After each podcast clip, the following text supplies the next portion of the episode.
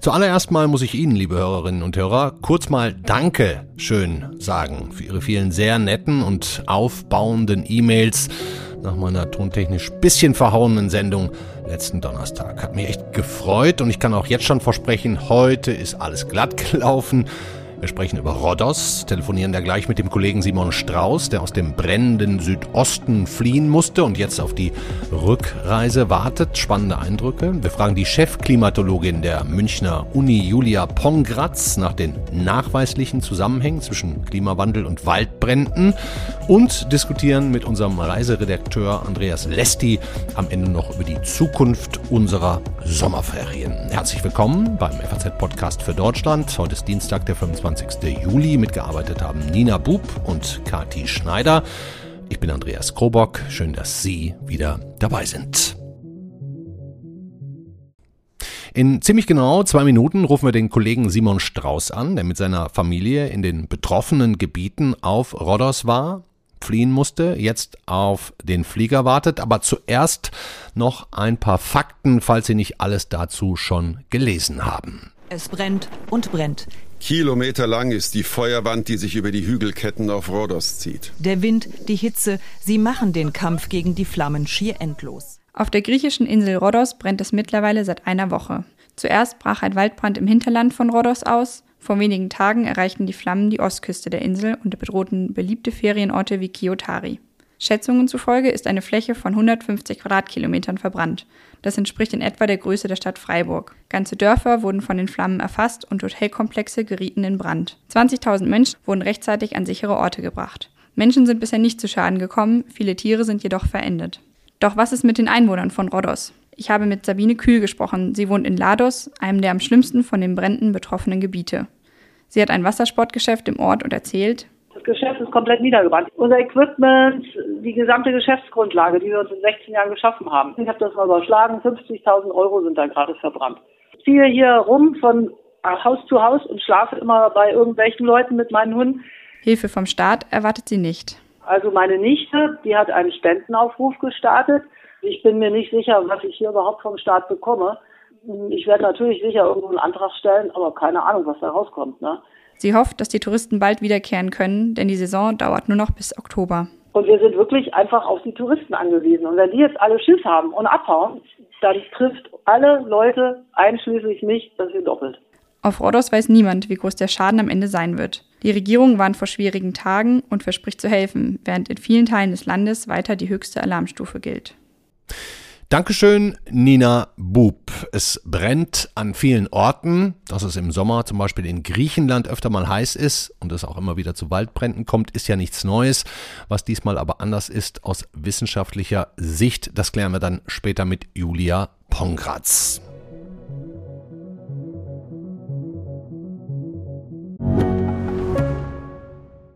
Ich bin Dr. Robin John, Allgemeinarzt in Schönebeck. Das ist 15 Kilometer von Magdeburg entfernt. Und trotzdem zu weit, um hier Nachwuchs zu finden. Immer mehr Praxen im Salzlandkreis bleiben unbesetzt und Patienten haben lange Wege und noch längere Wartezeiten. Das muss sich ändern. Die besondere Nähe der niedergelassenen Haus- und Fachärzte ist in Gefahr. Was die Gesundheitspolitik jetzt dringend ändern muss, erfahren Sie auf rettetdiepraxen.de. Jetzt erstmal zu einem Kollegen, den Sie als regelmäßige Hörerinnen und Hörer sehr gut kennen. Simon Strauß moderiert ja auch den Podcast für Deutschland hier immer wieder mit einem feuilletonistischen Blick, denn das Feuilleton ist seine FAZ Heimat. Wenn er nicht gerade Urlaub macht mit seiner jungen Familie, und da sollte es, Sie denken es sich schon, in diesem Jahr Rhodos sein, der Südosten. Was als nächstes passiert, können Sie sich denken. Evakuierungen warten auf den Heimflug und so weiter und so fort. Kann er uns jetzt alles erzählen, was da passiert ist? Jetzt ist er bei uns. Hi Simon. Ich grüße dich, Andreas. Hallo. Zunächst mal vorneweg äh, interessiert mich, warum überhaupt Rhodos? Ist doch auch eine Partyinsel. Deswegen bist du wahrscheinlich aber nicht dahin. Ich habe über Rhodos wissenschaftlich geforscht, stell dir vor, als Ach, ich meinen Master gemacht habe in alter Geschichte. Oh, das hätte ich wissen müssen, ja. nee, nee, ich habe meinen Master gemacht ähm, und habe einen meiner wissenschaftlichen Essays geschrieben über Rhodos in der hellenistischen Zeit, so vor sieben, acht Jahren. Und seitdem bin ich immer mal wieder hierher gefahren, weil ich damals eben aus sozusagen wissenschaftlichem Interesse mir das alles angeguckt habe, worüber ich da theoretisch geschrieben habe und dann mich aber auch wirklich verliebt habe in diese Insel. Das heißt, ich bin jetzt zum fünften, sechsten Mal hier. Ah, also entspannter Strandurlaub, jetzt auch noch mit kleinen Kids, plus antike Städten, die dich als Historiker interessieren. Und dafür ist jetzt gerade dieser Südosten auch noch perfekt geeignet. Genau, Lindos, die Akropolis von Lindos, eine ganz entscheidende, wichtige antike Kultstätte, hochspannend.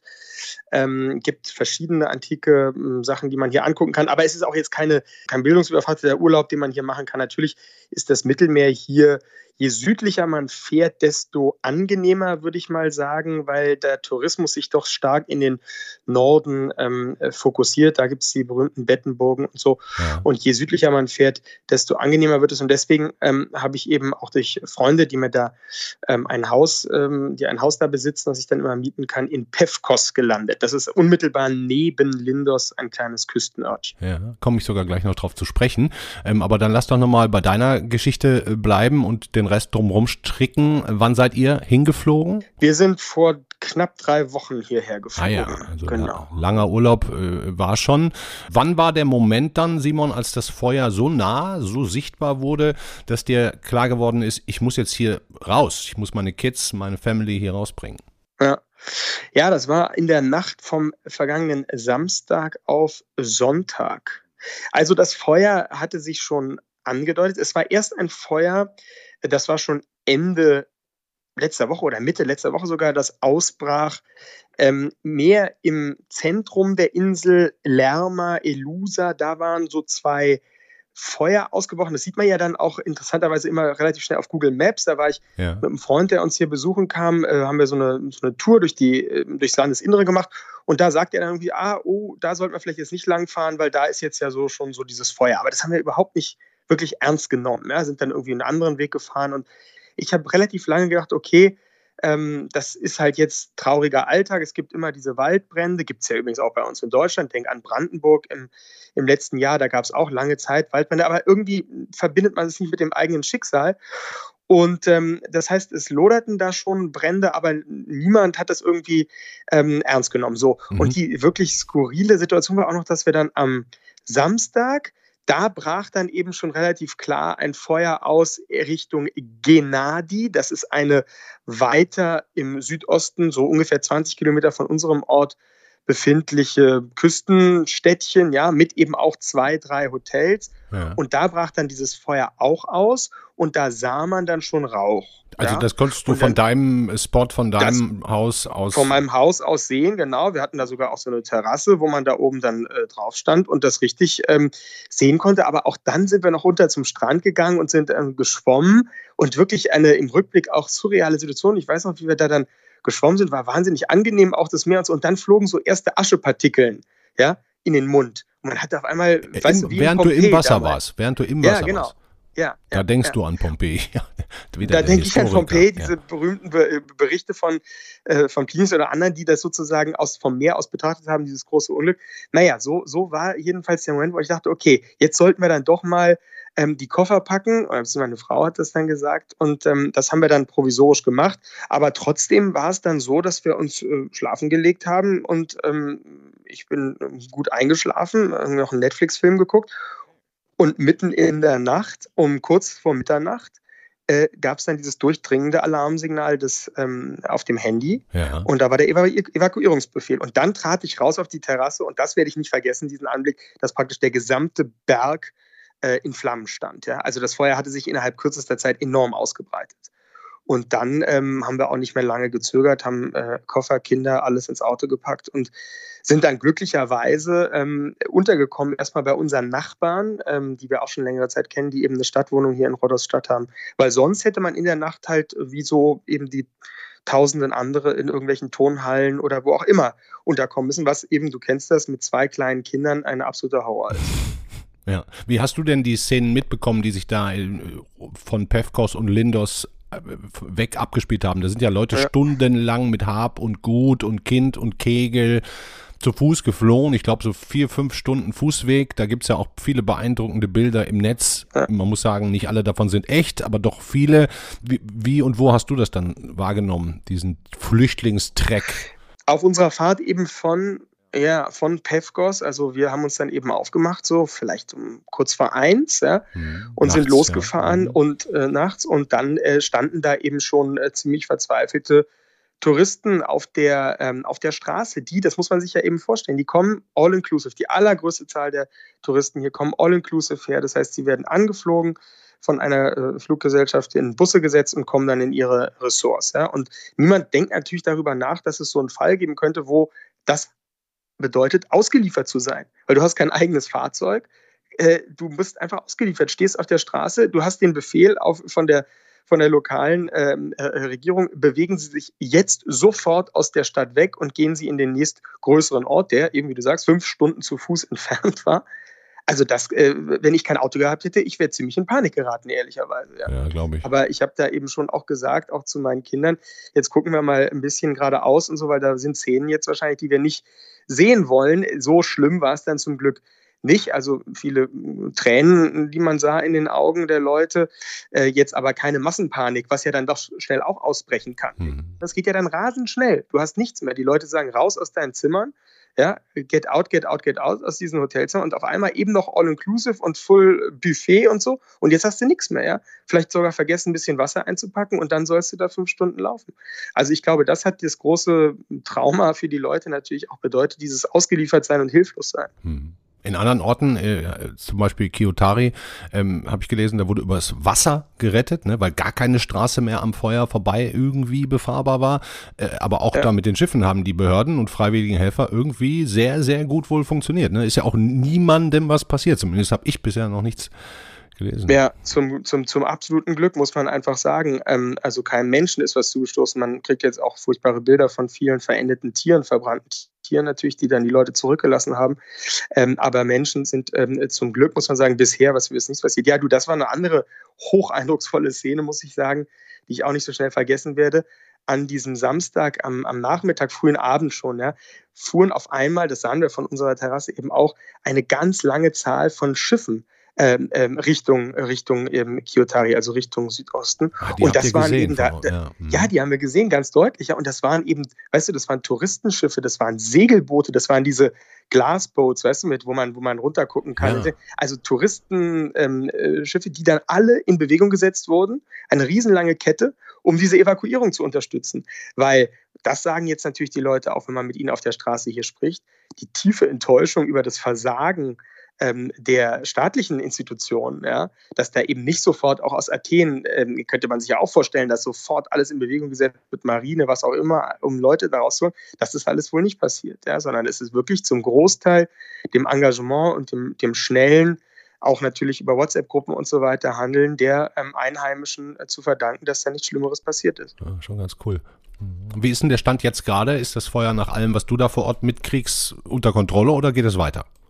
Also diese, diese vorherigen Hotspots, Lerma und Elusa, also mehr im, im, im Inneren des Landes, die sind ähm, wohl relativ gut unter Kontrolle gebracht worden. Aber dort, über das, was wir jetzt gesprochen haben, eben Kiotari, Genadi, dieser Südosten, also auch in der Nähe von da, wo wir waren, Pevkos, Lindos, das ist wohl nach wie vor ähm, nicht unter Kontrolle.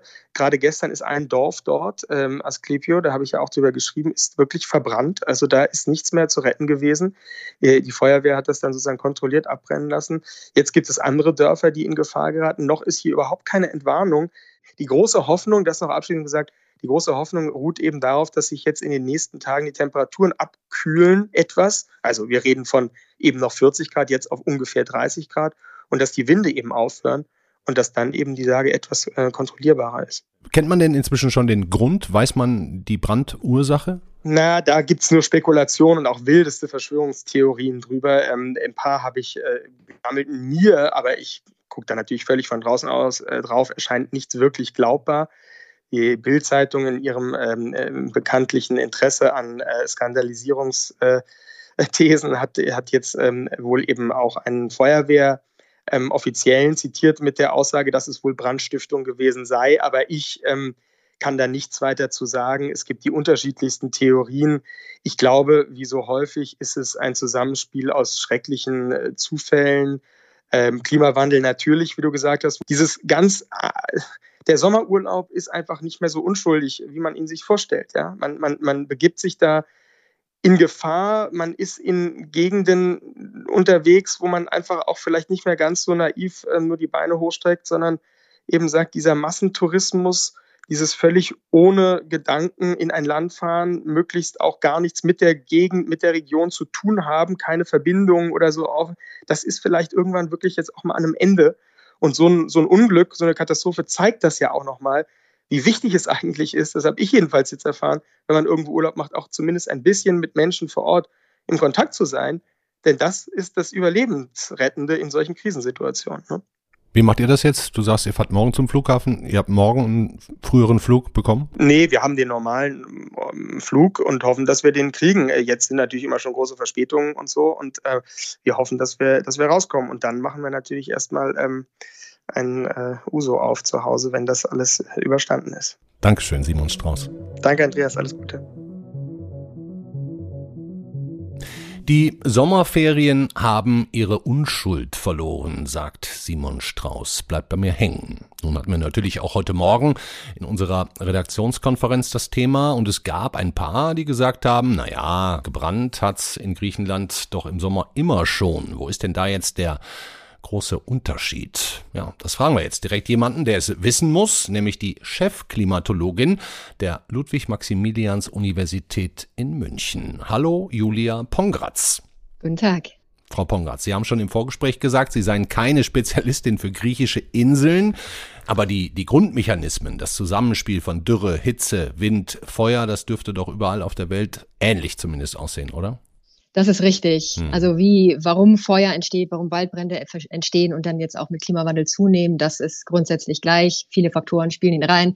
Wie viel brennbares Material vorhanden ist, ob sie tote Bäume schon aus vorangegangenen Dürren beispielsweise haben, ja. wie feucht oder trocken das Material ist, auch ob sie eine feuchterhaltende Humusschicht haben ob sich das Feuer entzündet, natürlicherweise durch Blitzschlag oder durch menschlichen Einfluss hm. und wie lange dann eben auch die Feuersaison ist. Und da spielt der Klimawandel dann natürlich stark mit hinein. Hm. Kann man das denn wissenschaftlich genau nachweisen, wie Klimawandel und Waldbrände, wenn wir jetzt bei diesem konkreten Beispiel bleiben, zusammenhängen? Ein Einzelereignis ist ja immer schwer auf den ja. Klimawandel zurückzuführen, aber wir ja. können natürlich statistische Aussagen machen und da ist es so, dass sich alle Regionen der Welt erwärmen durch den anthropogenen Klimawandel und dass man auch in sehr vielen Regionen sieht, dass Hitzeextreme zunehmen, stärker werden oder länger dauern, mhm. auf jeden Fall häufiger vorkommen. Das gilt auch für große Teile Europas, auch für den Mittelmeerraum. Und man sieht beispielsweise auch Hitzeextreme, die einmal alle zehn Jahre vorkamen in vorindustrieller Zeit, die kommen jetzt unter der aktuellen Klimaerwärmung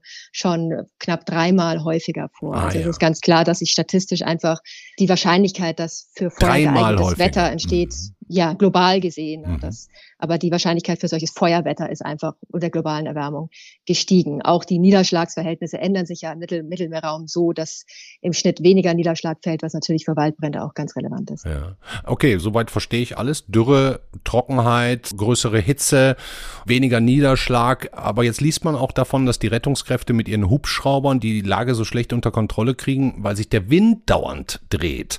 Ist das auch ein neues Phänomen, dass das so schnelle Windrichtungswechsel stattfinden, die dann das Feuer mal nach Osten, mal nach Süden, mal nach Norden, mal nach Westen treiben? Ich glaube nicht, dass das belegbar auf den Klimawandel zurückzuführen ist. Es gibt mhm. schon Tendenzen für bestimmte Witterungsphänomene, sich mit Klimawandel zu verändern. Ja. Vermutlich haben wir öfter persistente Hochdruckgebiete, die dann auch zu Hitzewellen beitragen können, als das ohne Klimawandel der Fall wäre. Das ist im Einzelnen aber sehr schwer nachweisbar. Was man auch schon sagen kann, ist natürlich mit den Hochdruckwetterlagen ist es dann sehr warm. Das war jetzt schon die ganzen letzten Wochen im Mittelmeerraum. Jetzt kommen noch diese Winde dazu. Und was man auch sehen muss, also dann Wälder wie, wie dort auf, auf Rhodos, das sind Kiefernwälder, die sind oft sehr licht, wo auch der Wind dann gut durchgehen kann. Das sind keine mhm. dichten Wälder, wo der Wind gestoppt wird. Das trägt dann natürlich auch noch dazu bei. Ja. Das heißt also, wir haben jetzt mehrere Faktoren, die zu mehr Waldbränden führen. Ähm, kommt da eigentlich auch noch so eine Art Domino-Effekt hinzu, weil jetzt ein abgebranntes Waldstück auch kein CO2 mehr binden kann, wie ich das in der Schule gelernt habe, und somit den Klimawandel dann selbst wieder verstärkt? Absolut richtig. Wenn Sie das global sehen, ähm, ist das ein Faktor, weil ja die Vegetation der Kontinente ein Viertel bis ein Drittel unserer CO2-Emissionen jedes Jahr wieder wegräumt, ist es natürlich kritisch, wenn Teile dieser Senke verloren gehen. Hm. Allerdings muss man sehen, dass global gesehen ähm, Feuer nicht unbedingt zunimmt. Das liegt aber daran, dass wir viele Flächen, die natürlicherweise brennen würden, wie beispielsweise Savannengebiete, in landwirtschaftliche Flächen umwandeln, die wir dann nicht mehr abbrennen lassen. Aber die natürlichen ähm, Gebiete dort nimmt oft, wie jetzt in diesem Fall auch, ähm, die Feuerfrequenz zu. Ja. Lokal gesehen muss man aber einen ganz anderen Effekt nennen. Das ist ja jetzt globales CO2, na, wohl, wohl durchmischtes Treibhausgas in der Atmosphäre, globale Erwärmung. Aber auch lokal ändert sich das Klima. Ja. Wenn Sie jetzt da den Wald abbrennen, dann vielleicht danach über Jahrzehnte erst das wieder nachwachsen muss, haben Sie weniger Blattfläche, weniger tiefe Wurzeln, die das mhm. Wasser aufnehmen und an die Atmosphäre abführen könnten. Sie haben nicht diesen Kühlungseffekt, den Sie durch die, die Verdunstung von Wasser mhm. hätten. Und so kann es dann eben auch sein, dass sich lokal das Klima ändert und im schlimmsten Fall vielleicht auch gar nicht mehr die ursprüngliche Vegetation zurückkehren kann. Mhm. Ich habe jetzt auch noch die Bilder aus Kanada im Kopf von Anfang, Anfang des Jahres. Wie ist die Lage bei uns in, in Deutschland? Äh, da forschen Sie wahrscheinlich am meisten. Die letzten Jahre haben uns ja einen Vorgeschmack vermutlich geliefert darauf, was uns auch jetzt die nächsten Jahrzehnte bevorsteht, dass also in Deutschland jetzt die Regel wird, dass es brennt in, mhm. in großen Flächen. Und da sehen wir auch, welche Regionen gerade vulnerabel sind. Welche sind es? Kiefernregionen auf sandigen Böden in den trockeneren Regionen Deutschlands, also dann im, im Osten auch ähm, recht oft. Ja. Und man sieht natürlich auch, welchen Einfluss der Mensch durch die Historie der Landnutzung hat, ja. weil wir natürlich die Wälder in Deutschland fundamental verändert haben. Wir haben ja fast keinen Wald, der noch wirklich natürlich ist und haben eben in der Vergangenheit seit dem Mittelalter sehr viel hin ähm, zu den Koniferen, also Nadelbäumen, zu mhm. Monokulturen hin bewirtschaftet und die sind auch ähm, im Schnitt leichter brennbar als ein Laub oder ein, ein Mischwald. Ja. Müsste man das wieder ändern vielleicht? Das, da sind wir auch schon dran, auch im Zuge des Klimawandels einfach gehen wir wieder hin zu mehr Mischwäldern, zu anderen Baumarten, die resilienter sind, die besser mit Dürren, mit Hitzewellen zurechtkommen als gerade die Kiefern oder, oder Fichten. Aber das ist sehr schwierig, weil sich natürlich der Klimawandel auch viel schneller ändert, ja. ähm, als er das jemals in der Vergangenheit getan hat und ein Baum eben einfach sehr lange lebt. Jetzt nehmen wir mal an, wir würden alle gemeinsam mit den Politikern als Gesellschaft entscheiden, wir müssen jetzt unsere Kulturen im Wald oder unsere Baumarten ändern, ähm, um da einfach sicherer dazustehen. Wie lange würde so ein Prozess dauern? Da spielen viele Faktoren hinein. Also einmal muss man abschätzen, wo geht das der Klimawandel denn hin? Wir wissen sehr genau für die nächsten 20 Jahre, weil das nicht mehr davon abhängt, was wir jetzt tun. Wir wissen nicht, wie das Ende des Jahrhunderts aussieht. Da können wir bei plus drei Grad oder vielleicht doch nur 1,5 gegenüber vorindustriell sein. Das heißt, das ist sehr schwierig, weil eben die Wälder, das ist eine Sache eben von 100, 150 Jahren. Ja. Das Zweite ist, dass man eben auch mit betrachten 100, muss, dass, wir, dass im Wald viele mhm. Und das ist also das Typische, wie ein Wald bei uns dann mhm. ne, zur Reife wächst. Und dann ist der Wald natürlich auch einfach multifunktional. Wir nutzen den ja ökonomisch, müssen diese Bedürfnisse befriedigen. Wir nutzen den auch für, für Erholungsperspektiven, für Biodiversität. Das wird immer wichtiger für das Lokalklima, für das Globalklima. Ja. Und all diese Dinge müssen natürlich sinnvoll gegeneinander abgewogen werden. Und das ist kein ganz einfacher Prozess, weil dann natürlich auch sehr viele verschiedene Interessensgruppen dann an einen Tisch gebracht werden müssen und das Ganze dann mit der besten wissenschaftlichen Grundlage verknüpft werden muss. Ich hoffe, das wird passieren. Vielen Dank, Julia Pongatz. Gerne.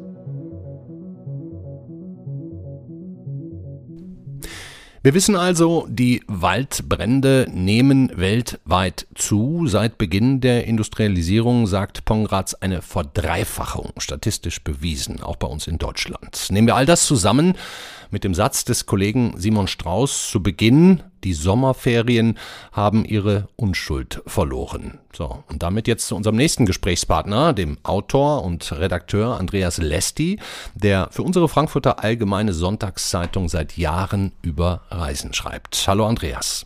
Hallo Andreas, grüß dich. Ja, direkt mal Butter bei die Fische. Ist dieses Urlaubsmodell, das in den 50er Jahren ja irgendwie mit dem Wirtschaftswunder entstanden ist, Pauschalurlaube auf Mittelmeerinseln, ist das deiner Meinung nach auf kurz oder lang dem Ende geweiht? Ich glaube nicht. Ähm Es ist so ein bisschen ambivalent. Man muss einerseits schon sehen, dass es diese, ähm, diese Hitze gerade auf diesen griechischen Inseln in den vergangenen Jahren auch gab. Und auch die Brände gab es natürlich nicht in diesem Ausmaß. Aber ich würde es nicht ganz so düster sehen, wie, wie man es vielleicht gerade tut. Hm, hm. Hast du denn eine Idee, wie sich Sommerurlaub überhaupt verändern könnte? Also ich merke schon auch am ganzen Tourismus-Marketing, bei mir flattern ja jeden Tag ähm, zig E-Mails ein aus sämtlichen Urlaubsregionen. Ja. Und da merke ich schon, dass gerade Regionen, die vielleicht weiter im Norden sind, ähm, Skandinavien, aber auch in den Alpen, die höher gelegenen Regionen, dass die jetzt gezielt schon damit werben, dass es bei ihnen kühler ist. Also dieser alte Begriff, der aus dem 19. Jahrhundert kommt, der, der Begriff der Sommerfrische, der erfährt gerade so eine Renaissance. Und ähm, die Aussage ist, er kommt zu uns, weil bei uns ist es kühler. Und das bezieht sich natürlich schon, das ist eine Reaktion auf das, was wir gerade sehen. Ja. Wer deine Texte liest, der weiß jetzt ohnehin, dass du eher ein Anhänger der Berge bist als, als von Strandurlaub. Aber was sollen denn all diejenigen dann in, in den Bergen machen, wenn es kühler ist, die eigentlich ein, zwei Mal im Jahr gerne zwei Wochen am Meer liegen? Ich meine, du hast gerade schon gesagt, wahrscheinlich weiter dahin fahren, ne? Ja, wahrscheinlich schon. Vielleicht erzähle ich das kurz. Ich habe heute ein Telefonat mit dem TUI-Pressesprecher geführt. Ähm, und das zeigt so ein bisschen diese ambivalente Situation, die die auch haben.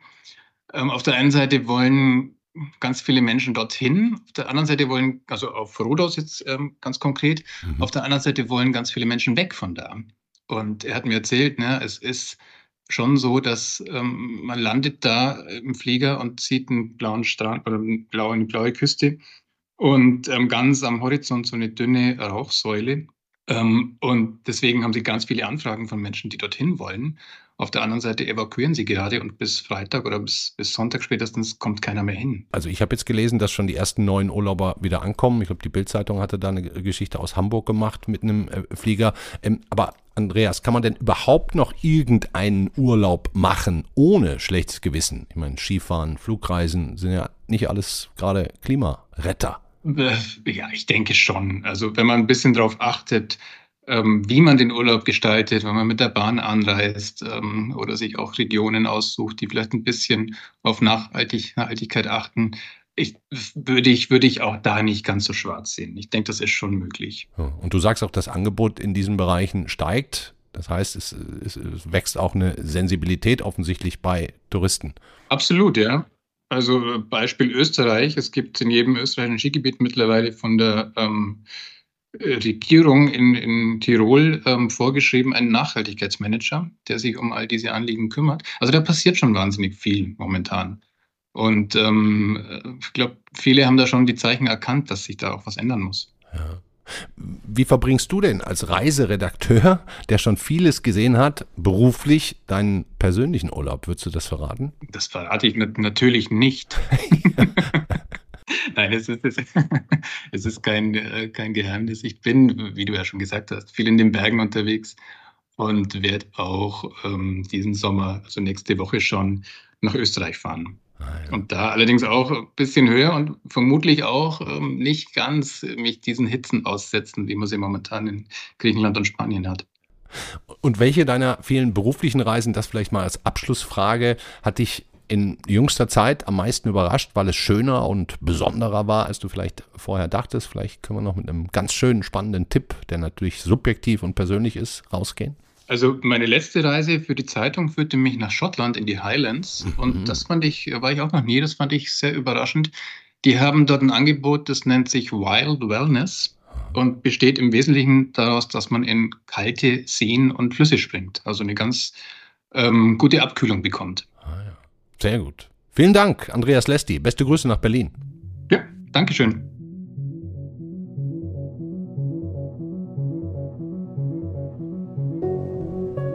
Ja, das war der FAZ-Podcast für Deutschland an diesem Dienstag, den 25. Juli. Ein paar Links hänge ich Ihnen in die Shownotes. Ich persönlich habe jetzt gerade noch so ein Bild vor Augen, das gerade durch die sozialen Medien geistert, zeigt Urlauber auf Rhodos am Strand chillend. Im Hintergrund aber sehr nah ein riesiges Flammeninferno. Dieses Bild ist von künstlicher Intelligenz entworfen, wirkt aber gerade wie die perfekte Endzeitstimmung, wie es ein Kinoplakat kaum besser ausdrucken könnte. So, das war's für heute. In einen wunderschönen Abend. Machen Sie es gut. Morgen sind wir auch wieder für Sie da. Ciao.